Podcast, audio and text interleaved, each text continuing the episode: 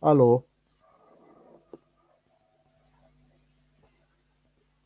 Joaquim, estamos, estamos no ar. Não sei se estamos com, com problemas de áudio, desculpem. Uh, Telmo, quem nos pões no ar és tu? Já estamos no ar, Joaquim. Olá, muito, muito boa noite a todos. Peço, peço, peço desculpa. desculpa. estávamos aqui com problemas de, de ligação. As forças, Joaquim, arranca.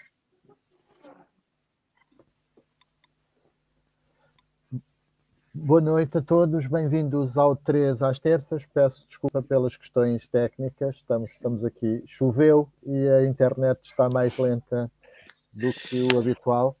O, nós hoje temos para o nosso programa uh, dois temas: uh, o lucro excessivo, aqui com, com uma conotação um bocadinho diferente da habitual, e vamos falar também um pouco da degradação governativa, portanto, de um conjunto de casos uh, nestes poucos meses de vida que, que, que, o governo leva, que já parecem, já parecem uma eternidade.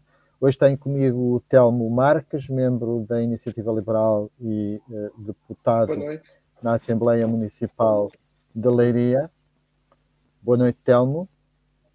Boa noite. E está também connosco o Miguel uh, Domingos, uh, membro da Iniciativa Liberal eh, nas Caldas da Rainha. Boa noite, Miguel.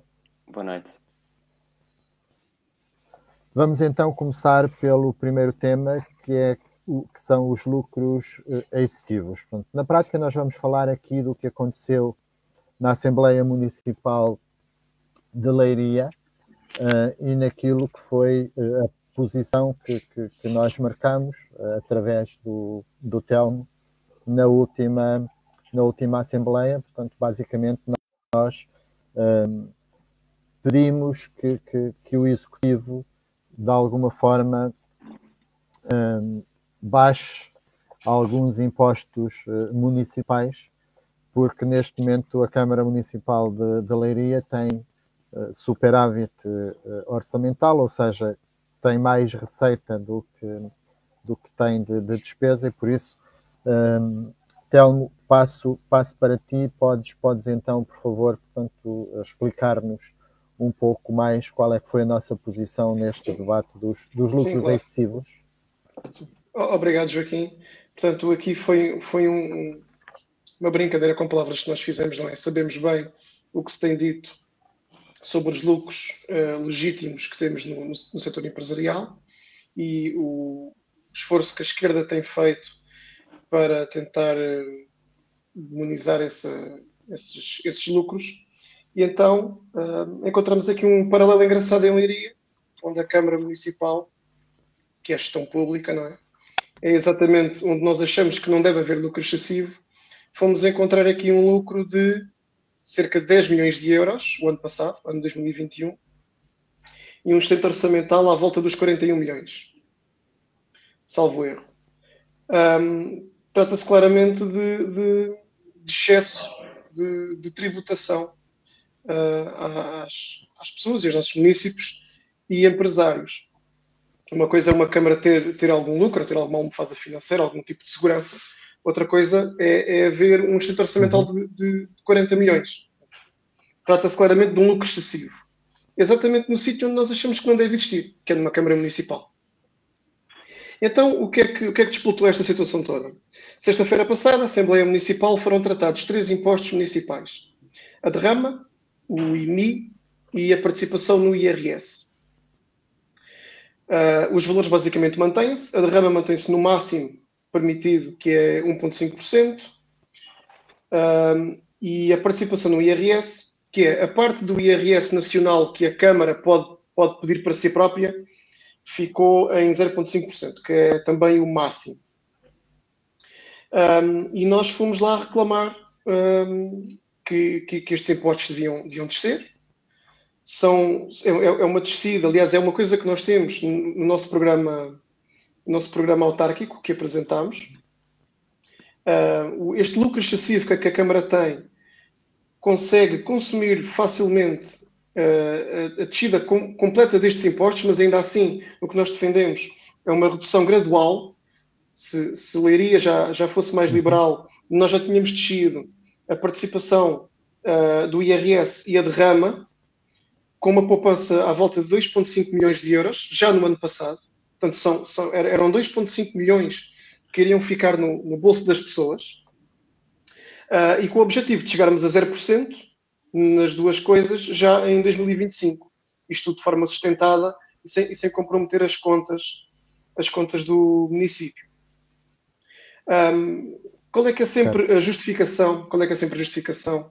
E, e, aqui entramos na parte engraçada. Qual é que é sempre a justificação do Executivo Socialista aqui em Leiria? Um, é a questão do, do, do, zelo e a questão do, de uma Câmara poder apresentar contas certas, e aí, e aí nada, nada, contra, uh, mas há sempre também a questão de, uh, da redistribuição. É? Parece que a Câmara, uhum. ou o Executivo Socialista, uh, é que tem a, a, a é que sabe melhor do que, do que, todos nós, sabe melhor do que a própria pessoa que ganha o dinheiro, como é que há de redistribuí-lo. E esta é sempre a desculpa. Uh, o que o Sr. Presidente não, não, diz é que aquilo que redistribui é muito inferior àquilo que, que coleciona através dos, dos, dos, impostos.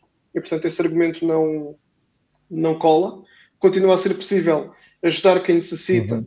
e a redistribuir dentro daquilo que são as necessidades dos, dos nossos municípios, sem ter um excedente orçamental de 40 milhões de euros. Portanto, as duas coisas são, são compatíveis. Conseguimos ajudar quem precisa, sem sufocar municípios um, e, e, empresários. Um, e, e, e, outra coisa que nós, que nós fomos lá dizer, que, que é, é, é, uma defesa àquilo que o Sr. Presidente gosta muito também de, de dizer naquela Assembleia, um, porque parece, parece que o Executivo Socialista, o Sr. Presidente, é que é, é, que é dono do, do dinheiro dos outros ele coloca sempre o, o ónus uh, do lado de quem pede para descer os impostos, como se nós é que tivéssemos que justificar o porquê de queremos descer os impostos. Como se a verdade não fosse ao contrário. Como se o dinheiro não fosse primeiro de quem o ganha e só depois então é que essa pessoa pode ser taxada. Portanto, é o Sr. Presidente é que tem que dizer porque é que uma Câmara Socialista tem que continuar a ter 40 milhões de excedente. Não, não me parece que, que, que tenhamos que ser nós uh, a justificar o porquê de querermos deixar o dinheiro no bolso das pessoas que ganham esse dinheiro com o suor do seu trabalho. E, e pronto, basicamente foi, foi isto que aconteceu. Uh, como o Executivo Socialista tem maioria absoluta, obviamente que a derrama e a participação do IRS mantêm-se em valores máximos. Uh, a Câmara vai continuar com a sua política despesista uh, e com, e com a, e, enfim, que eu acho que para nós é a política que tem ou este arrecadar de lucro excessivo que têm tem, tem servido para, para coisas como, por exemplo, as obras que se têm passado no centro da cidade. Foi outra coisa que nós, que nós também apontámos. Temos tido tanto obra no centro da cidade, quando nem o saneamento básico chega uh, a todas as freguesias do nosso município. Uh, falámos também é. da questão da subsídio, da subsídio de dependência da, da cultura, por exemplo. Portanto, é tudo uma política despesista. É, é, é a única justificação que nós encontramos para que o Sr. Presidente mantenha uh, esta cultura de, de, excesso de lucros na, na, Câmara Municipal de Leiria quando não havia necessidade para, para isso. Eu, eu acrescentaria uh, o seguinte, Telmo. Numa altura em que nós vivemos uma crise terrível, uh, com uma inflação galopante, inflação que, como temos dito repetidamente, atinge sobretudo as camadas mais frágeis da sociedade, porque são aquelas que, que têm um orçamento que vai essencialmente para bens essenciais e todos nós sabemos que a inflação tem sido, sobretudo, na energia, que, que acaba por ser necessária para toda a gente poder movimentar-se, aquecer as suas casas, portanto, fazer as suas vidas na sua casa e, e, também os bens uh, alimentares. Aí tem, vai uma parte muito significativa do aumento do custo de vida e por isso, um, se o socialismo é para o povo e se nesta altura do, que vivemos não se justifica baixar os impostos exatamente para que o povo possa ter um bocadinho mais de, de, de espaço e de orçamento, quando é que se justifica então baixar os impostos. Eu acho que esta questão é, é muito, muito importante, porque se há altura em que se justifica baixar os impostos, é agora. É quando as pessoas estão. poder ajudar Exatamente. as pessoas que mais, que mais e tocaste, é? E tocaste aí assim numa, como... numa situação, também, desculpa Joaquim, só, só dizer isto muito rapidamente, tocaste numa situação também em que isso é exacerbado ainda mais pelo facto das câmaras estarem a acumular mais, exatamente por causa da, da inflação e da subida das, das taxas de juros. Da inflação, portanto, é, portanto, aqui ainda se justifica ainda mais fazer essa, essa devolução. Por isso, uh, acho que este aspecto é muito importante ser, ser, ser reforçado. Uh, isto acontece não só no caso na Câmara Municipal de Leiria, mas acontece também no, no governo. Possivelmente este ano o governo irá ter não o déficit de 0,9% que está previsto, provavelmente irá ter superávit, ficará com uma almofada significativa para, para o próximo ano, um, mas ficará com esse superávit numa altura em que temos a carga fiscal mais elevada de sempre. Isto é importante ser, ser, ser referido e por isso o governo engorda à custa do emagrecimento das, das pessoas. Portanto, e, e, e engorda particularmente à custa dos mais frágeis, porque são os mais frágeis que mais sentem os efeitos nefastos da, da, da, da inflação, porque está tá mais do que provado que, que nas famílias com menos recursos, entre 30% a 50% do, do seu orçamento familiar vai para bens de primeira eh, necessidade.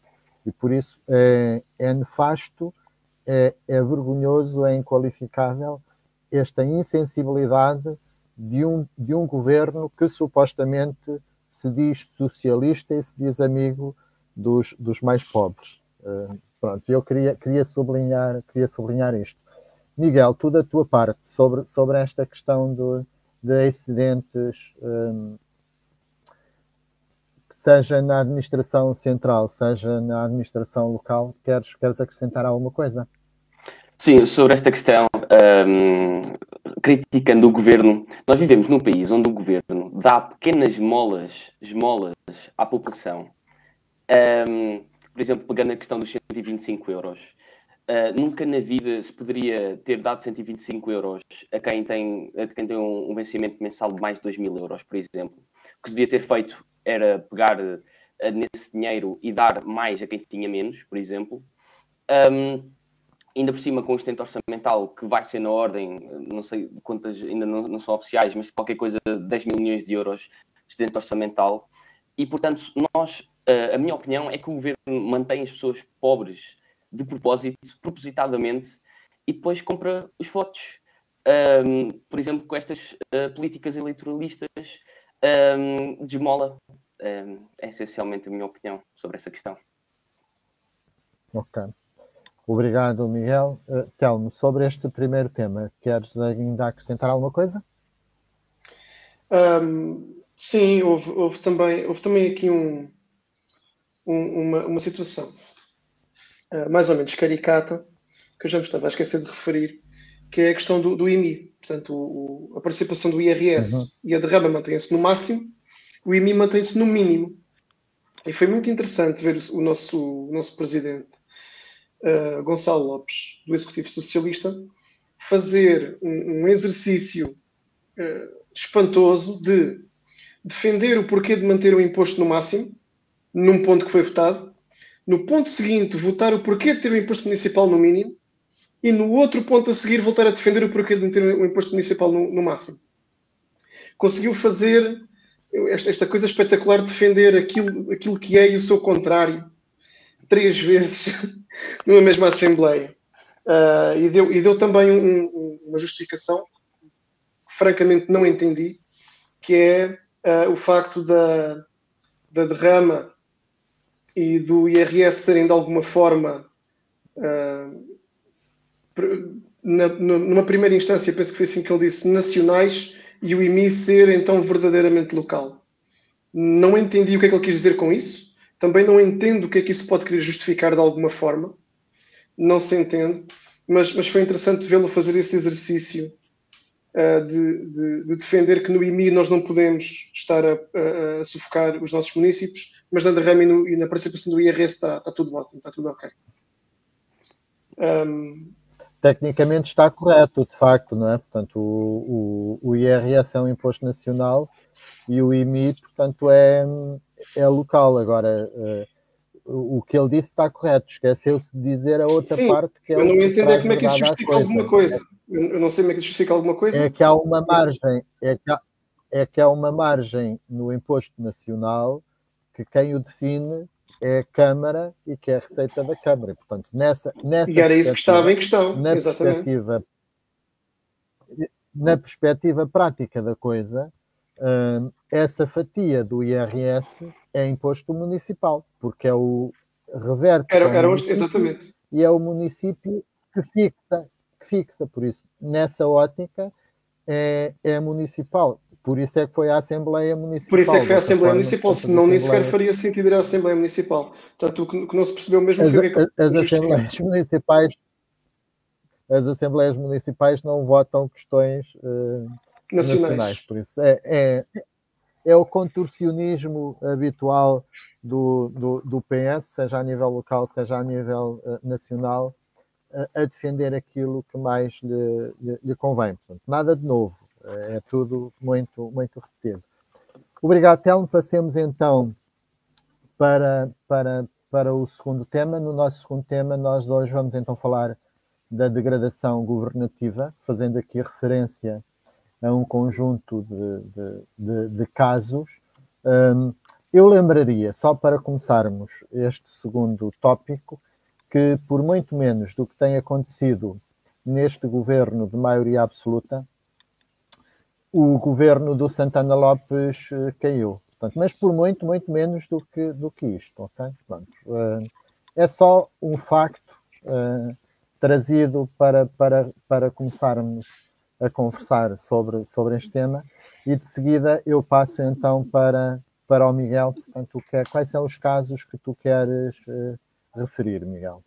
Bom, os casos são vastíssimos e eu comecei por fazer, vou fazer um pequeno revisionismo histórico desde que António Costa tomou posse em 2015. A de casos de má gestão dos dinheiros públicos, de possível corrupção, porque há casos em que as sentenças ainda não, não transitaram em julgado, e de conflito de interesses, como é o caso, por exemplo, do, do governador do Banco de Portugal, passou das ministro das Finanças a governador, só não se nomeou ele próprio porque é, é, é, o Ministro das Finanças que indicou, só se não, não nomeou ele próprio que não, não, não pôde.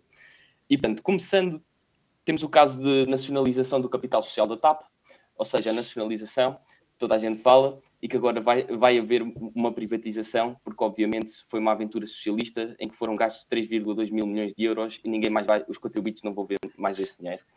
Depois tivemos os incêndios de Pedrógão Grande em junho e depois tivemos outros em outubro, no Impedrógão, já não me lembro o local exato, em que levou à admissão da, da ministra Urbano de Souza, mas depois passou a deputada. Uh, tivemos o caso de Tancos, com o ministro da Defesa, tivemos o caso das golas de fumo, tivemos um, a questão do que já referi do, do governador do Banco de Portugal, tive, tive, o segundo governo de António Costa, que tomou posse em 2019, foi o maior de sempre do regime da República, uh, com ligações familiares uh, diretas e indiretas por gabinetes de ministros e, e secretários de Estado e deputados, é, famílias no governo. Depois temos, uh, temos aquela fantochada com, com a ministra Van Dunham do, do Procurador Europeu uh, de falsificação de currículo. Não se ficou bem apurado sobre o que é que se passou, porque estes casos ficam assim todos meio no ar e depois nunca há uma conclusão definitiva e, e as coisas continuam a ser sem consequências, porque depois até passou para, eh, quando saiu do Ministério da Administração Interna, ficou com a pasta também. Um, tivemos uma, na minha opinião, uma gestão danosa da pandemia, com medidas completamente contraditórias, que deixou um caos enorme no SNS. Uh, ah, tivemos todas as cabritadas, os festejos do Sporting, não sei se lembram, quando ganhou, quando ganhou o campeonato. Tivemos o caso, tivemos o CEF, aliás, as únicas reformas que podemos atribuir a este governo foi o, desmembra, o, o completo desmembra, desmembramento do CEF. Um, tivemos o caso do. Oh, Miguel, desculpa-me, desculpa-me, tu és sportinguista, não? Vieste não, cá não, só não, para nos relembrar que o Sporting não. não, Olha, nem... não, Não, não, eu vim cá mesmo para falar sobre as cabritadas.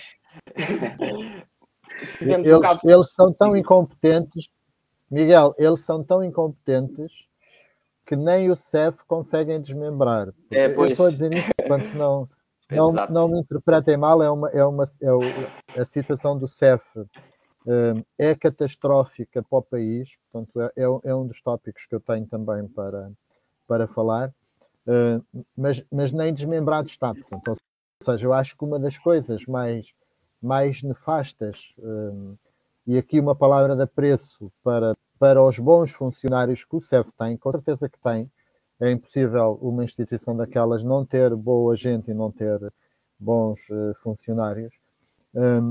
É impossível trabalhar-se com, com ânimo, com motivação, fazendo bem aquilo que tem que se fazer, sem saber, afinal, qual é que vai ser o, o nosso futuro e qual é que vai ser o futuro da, da instituição que, que, que representamos. E por isso, no caso do CEF, tem sido tanta a incompetência que, que nem desmembrar nem reformar, nem substituir, nem coisíssima nenhuma. Portanto, os anos passam e é para extinguir, uh, mas era para extinguir, depois já não se extingue, faz-me faz lembrar um bocadinho a transferência do, do Infarmed para o, para o Porto. Né? Portanto, também era para, para ir para o Porto e depois, afinal, ficou tudo uh, na mesma. E no caso do, do, do CEF, estamos um bocadinho nesse, nesse registro. Desculpa a nota, Miguel. Podes, podes então continuar?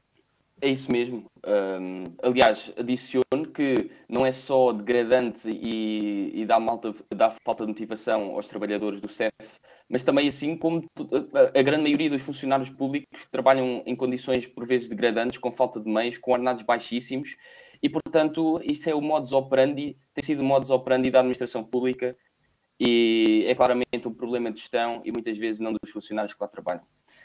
Um, continuando, depois temos o caso do atropelamento, que um, levou finalmente à admissão, quase uma obrigação, o Primeiro-Ministro não queria demitir nem por nada.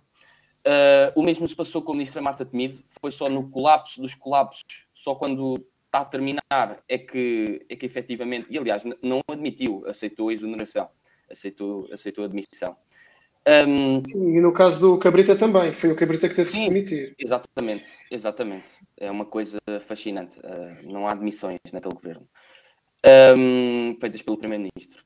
Depois, recentemente, mais recentemente, uh, uh, todos se lembram, as grandes contradições sobre o novo aeroporto. Pedro, o Pedro Nuno Santos, o ministro Pedro Nuno Santos, com uma visão diferente daquela que suposta, supostamente era a do Primeiro-Ministro.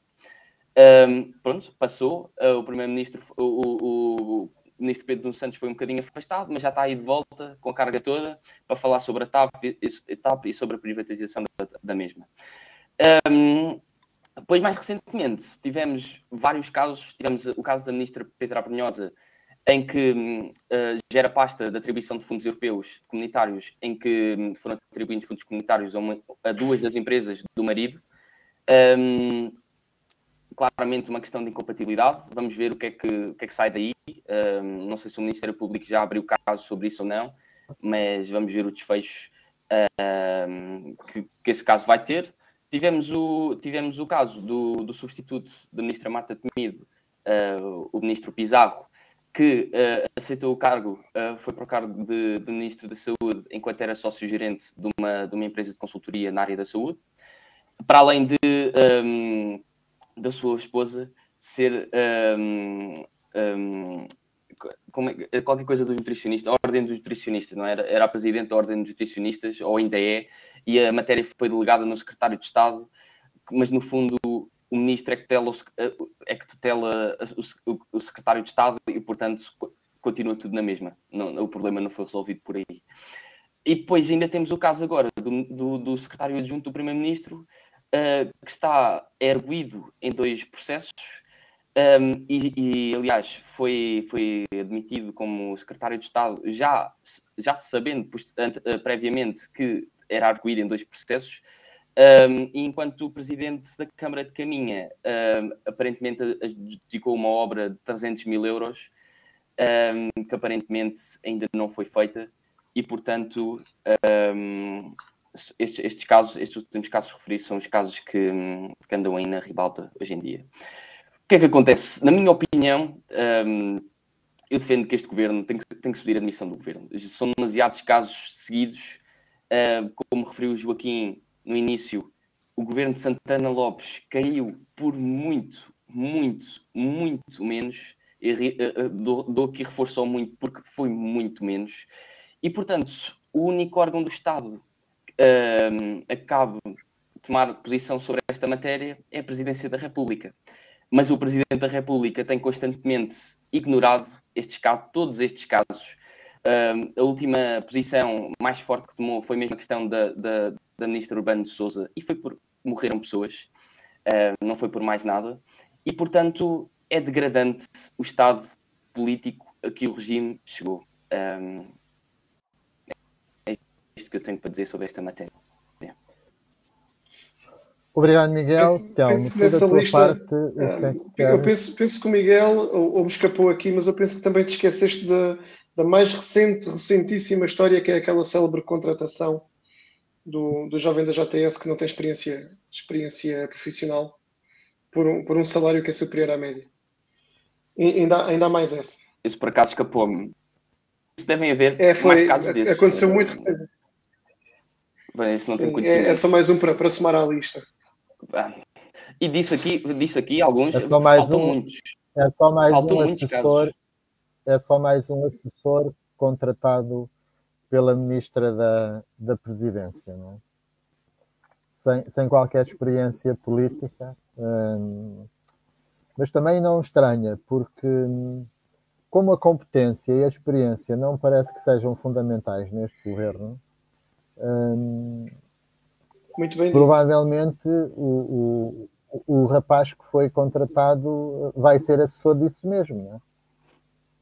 da incompetência ou da falta de, experiência. Portanto, não vejo Sim, outra. E há, outra, e há aqui outra, outro ponto positivo. Uh, o outro ponto positivo é que incompatibilidades com certeza que não haverão, porque o jovem também nunca, nunca teve nenhuma experiência profissional. Portanto, garante-se à partida que não há incompatibilidades. Pelo menos isso. Claro, claro. Telmo, que, que, que, queres acrescentar sobre, sobre, estes, sobre estas trabalhadas? Olha, posso, posso acrescentar um bocadinho. A minha visão é um bocadinho derrotista, mas, mas vou ser sincero.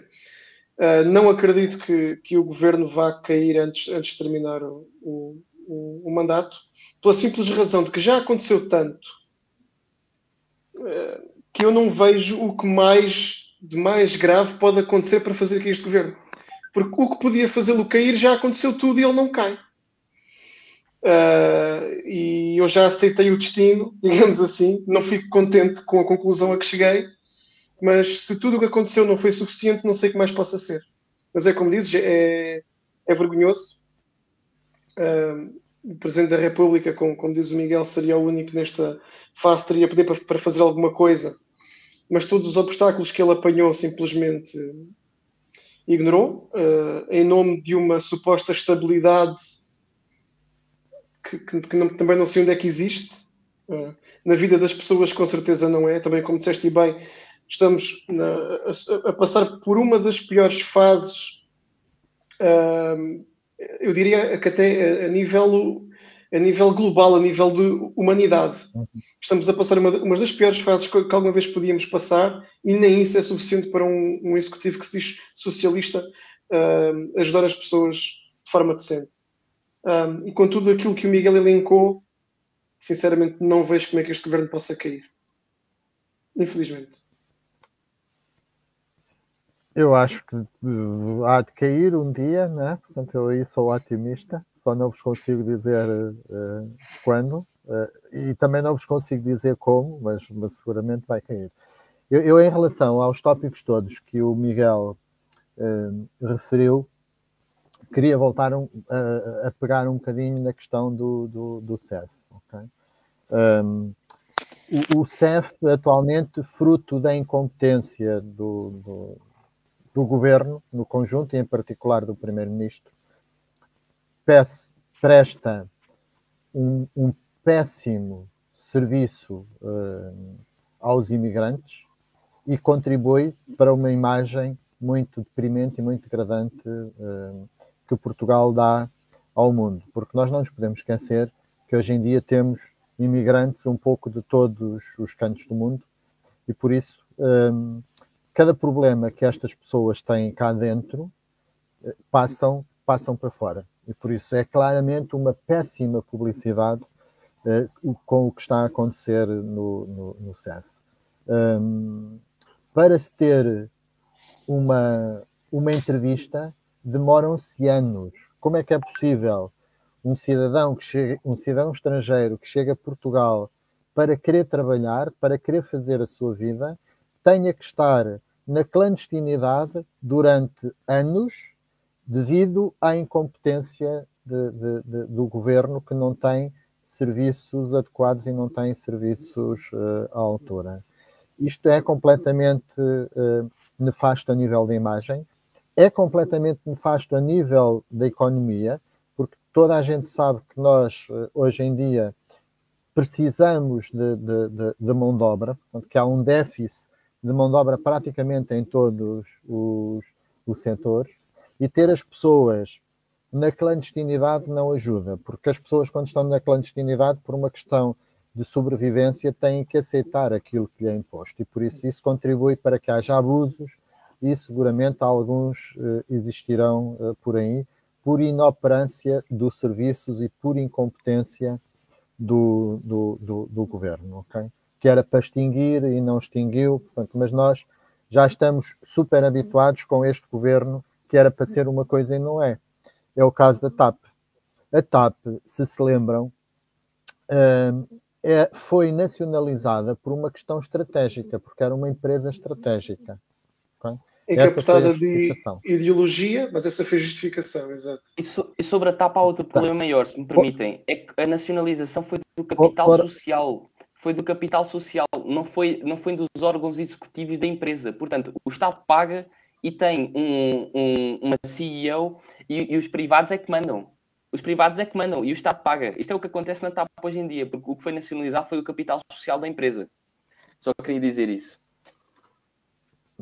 Não, hoje, hoje em dia os privados não mandam, portanto, no passado já foi assim. Hoje em dia, portanto, o, o, o capital privado que existe na, na TAP não tem, não tem expressão.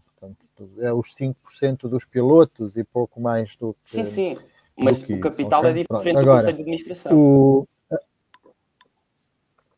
Sim, mas o Estado tem que, que, não queres que o ministro vá ele próprio uh, dirigir uh, a TAP, ou que vá ser ele o, o diretor executivo da TAP. Tem, não, não, tem que contratar alguém que, claro, saiba, que, claro, saiba, claro. que saiba do assunto, não é? Claro, claro. Não há, não, eu... não há como, portanto. Nessa enganei... ótica, a gestão é sempre privada, não é?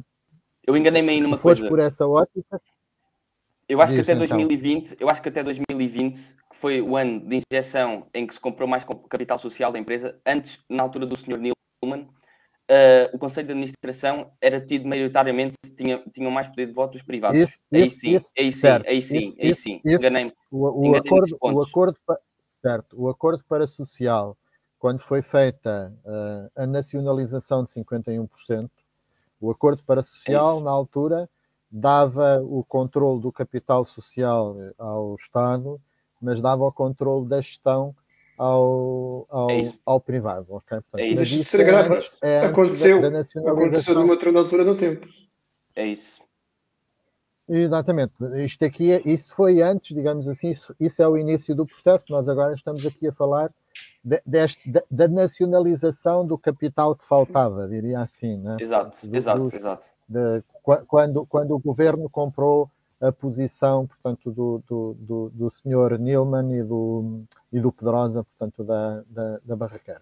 Foram injetados 3.200 milhões de euros, coisa pouca, um, que inicialmente, dito pelo Pedro Nuno Santos, uh, o dinheiro ia ser começado a devolver em 2025, e esta versão durou menos de dois anos, porque agora já foi assumido oficialmente que afinal esse dinheiro era a fundo perdido e não há reembolso de empréstimo, coisíssima nenhuma, ok? Pronto. Por isso, a nossa, a nossa participação na TAP também foi ela própria nacionalizada ou esbolhada ou outra coisa qualquer, não é? Uh, por isso, uh, as versões neste governo duram muito pouco, muito pouco tempo. Admirem-se agora com o que eu vou dizer, se fazem favor, porque o oh. mesmo argumento que justificou a nacionalização, ser uma empresa estratégica, é agora o mesmíssimo argumento para justificar a, a, a reprivatização, ok? Porque é uma empresa estratégica e não pode sobreviver sem estar inserida num grande grupo de aviação, agora é necessário uh, privatizar. Ok? Pronto. Um, notem, eu, eu, eu defendo que a TAP argumento... privada e se for Exato. necessário falir, deve, deve falir. Portanto, não, não, não há aqui incoerência nenhuma da minha parte, e isso está mais do que demonstrado, que aquelas tretas todas que contam que é mau para a economia, isto, aquilo, aquilo outro, acaba por ser uma, uma falácia. E por isso eu queria só sublinhar aqui estes dois pontos, a questão do, do CEF, que é, que é trágica, eh, quer para as pessoas, quer para, para o país, e a questão da, da TAP, que é eh, sobretudo ruinosa, porque trágica não, há, não acho que seja, porque se, se a TAP um dia falir, num setor altamente competitivo e altamente concorrencial como é a aviação, seguramente o, o negócio da TAP será rapidamente assumido por, eh, por outras e, companhias. agora permite-me permite esclarecer, esclarecer aqui uma coisa. Há, há, pessoas que acham que uma empresa falir é sinónimo que desaparece completamente, não é? Não é necessariamente sinónimo. Uh, o, que, o, que, o, o que acontece, e aliás, numa empresa ou numa marca como a TAP, que tem a visibilidade que tem, que tem a reputação que tem, eu diria que o mais, uh, o mais provável de acontecer é a empresa ser, ser adquirida uh, a preço de saldo, digamos assim, porque, está insolvente, mas a marca pode continuar a existir. E podem haver aviões na mesma a voar com o nome TAP, a serem operadas por outra empresa aérea, mas o nome não tem necessariamente que, que desaparecer. E é importante, porque às vezes as pessoas acham que uma empresa falir é, é a mesma coisa que o nome desaparecer por completo Uh, e aquela questão sentimental que muitos têm, que para mim não tem validade, mas, mas respeito essa, essa, posição. As pessoas têm aquele sentimento e que não gostavam de ver o nome TAP a desaparecer. A TAP falir não é necessariamente sinónimo que o nome desapareça. Certo. Notas finais da minha parte, para além do que já referi. Dizer-vos aqui que num programa há uns meses atrás, quando se começou a falar da questão dos lucros excessivos e que uns, uns uns governantes diziam que não iam avançar, outros que estavam em estudo. Eu, na altura, disse: quando o governo diz que está a estudar, agarrem as carteiras faltados. E, portanto, claramente foi isso que veio a verificar-se. Uh, afinal, a questão dos lucros excessivos sempre foi para diante. E deixem-me dizer também que eu não compro a justificação da Europa, porque nós, nós temos soberania reduzida, mas temos soberania um, e aplicamos aquilo que queremos aplicar. E não é a mesma coisa haver uma sobretaxa na Irlanda que tem uma taxa de IRC de 12,5% e haver uma sobretaxa em Portugal que tem uma taxa de IRC, juntando as derramas, de 31,5%. É, é completamente diferente. Por isso, em sobretaxa, já nós estamos constantemente quando comparamos uhum.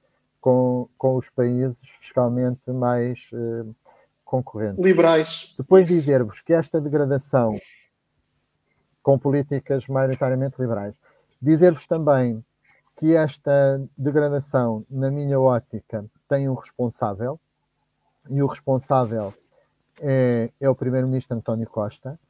António Costa não tem mão nos ministros, não tem e não quer ter, porque, nas palavras do próprio, se se lembram, ele só é responsável pelo seu próprio gabinete. Foi o que ele disse na polémica relacionada com a contratação do Sérgio eh, Figueiredo. Eu só sou responsável pelo meu gabinete. Por isso, temos, temos um primeiro-ministro que, além de ser incompetente, demite-se de fazer aquilo que deveria fazer, que era coordenar politicamente os membros. Eh, Está explicado porque é que ele nunca António admitiu ministro Costa... nenhum. Ele se calhar não sabe que pode. se calhar é tão incompetente que não sabe que pode demitir. É provável. É provável, é provável. Não sei, não sei. Se calhar é. Queria dizer-vos também que António Costa não respeita os portugueses.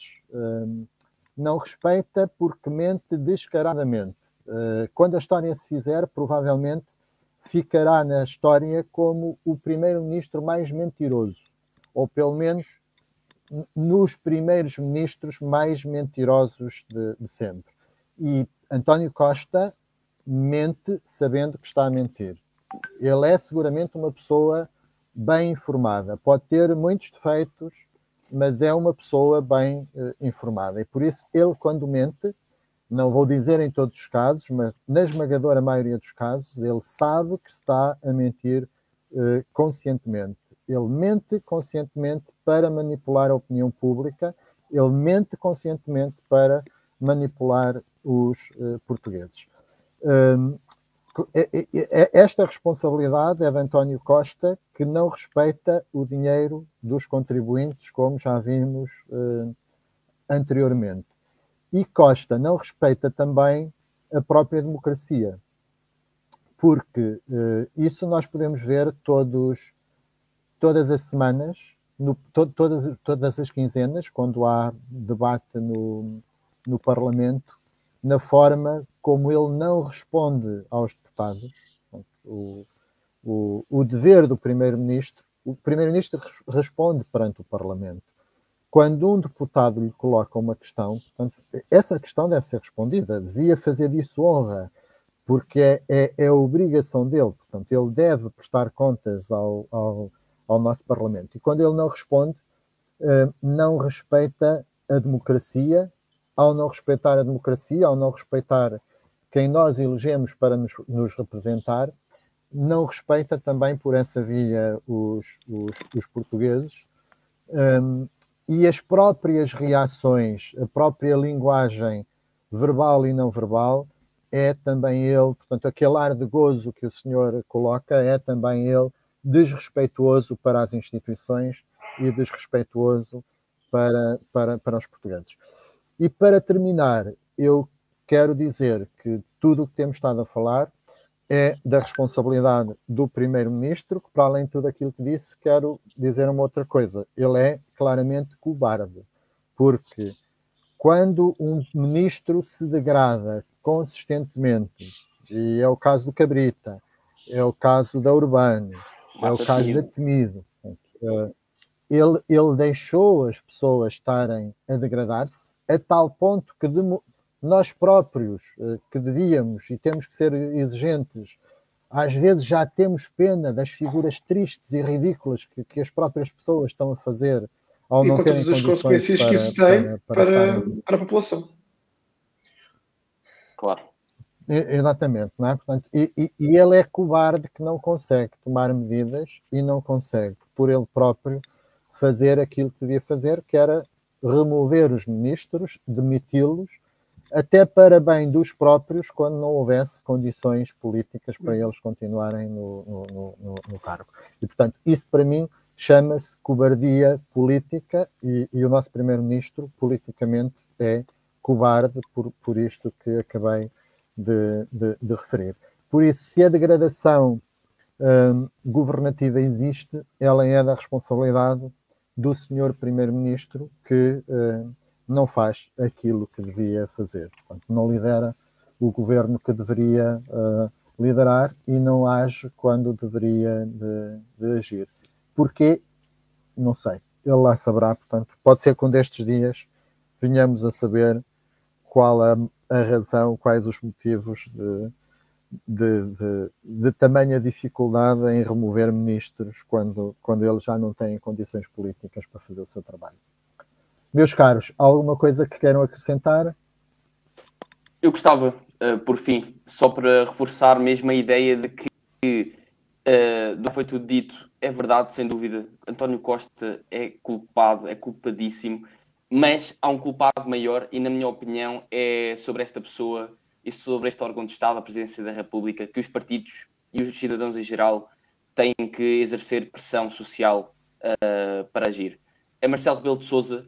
Uh, o governo só faz tudo isso e os casos continuam a acontecer, a, a má governação continua a suceder porque a presidência da República não age.